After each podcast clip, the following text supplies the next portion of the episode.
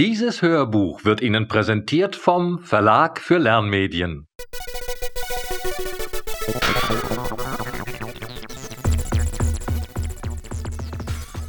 Verlag für Lernmedien. Locker, leicht lernen zum Diplom.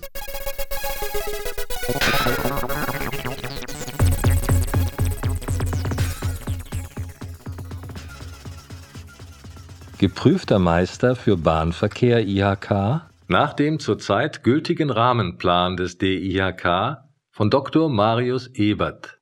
Gesprochen von Sigrid Ebert und Hans Ische.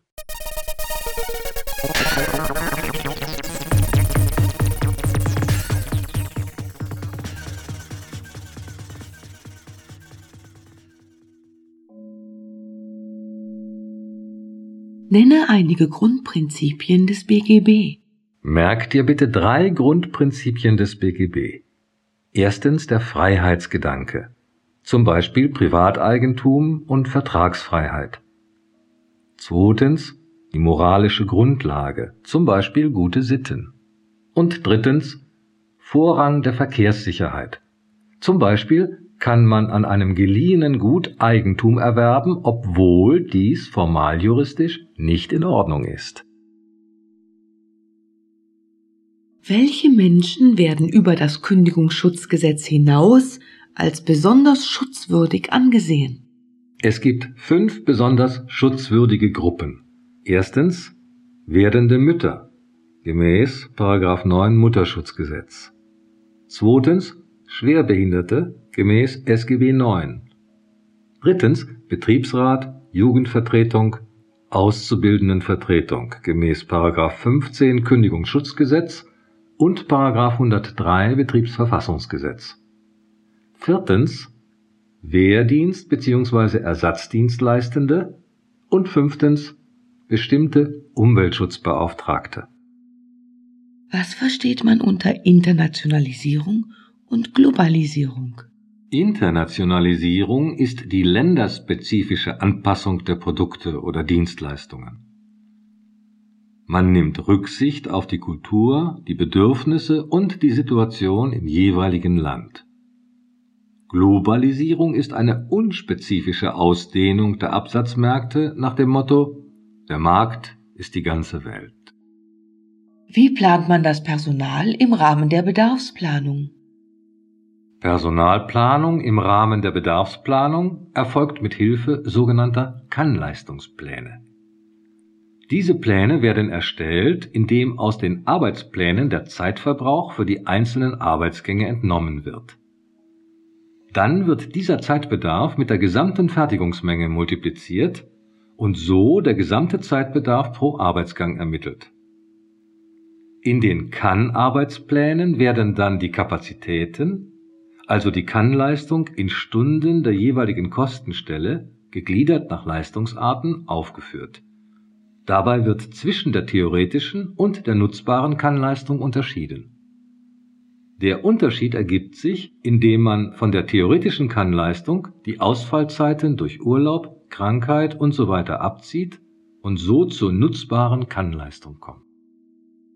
Wie funktioniert die Methode 635 bzw. das Brainwriting?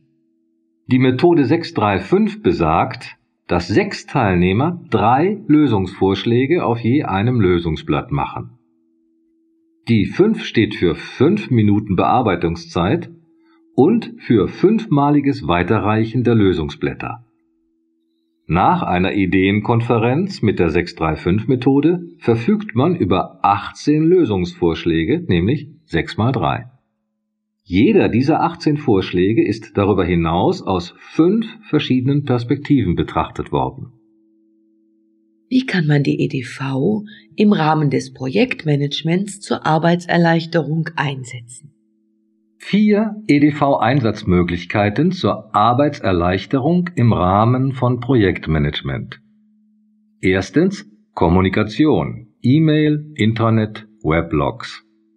Zweitens Kalkulation, Tabellenkalkulation. Drittens Zeitplanung, Netzplansoftware. Und viertens Präsentation, ein Präsentationsprogramm.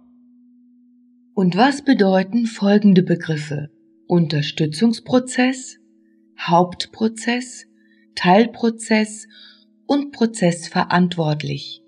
Der Unterstützungsprozess, also Supportprozess, unterstützt den Kernprozess. Beispiel Buchhaltung. Hauptprozess ist der Oberbegriff. Der Hauptprozess wird in Teilprozesse heruntergebrochen. Prozessverantwortlicher, also Process Owner, ist verantwortlich für die Steuerung, die Kosten und die Durchlaufzeit des Prozesses. Nenne und beschreibe verschiedene Arten von Kompetenzen, die eine Führungskraft haben sollte.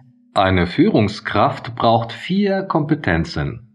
Erstens Fachkompetenz. Zweitens Methodenkompetenz. Drittens Sozialkompetenz. Viertens Führungskompetenz.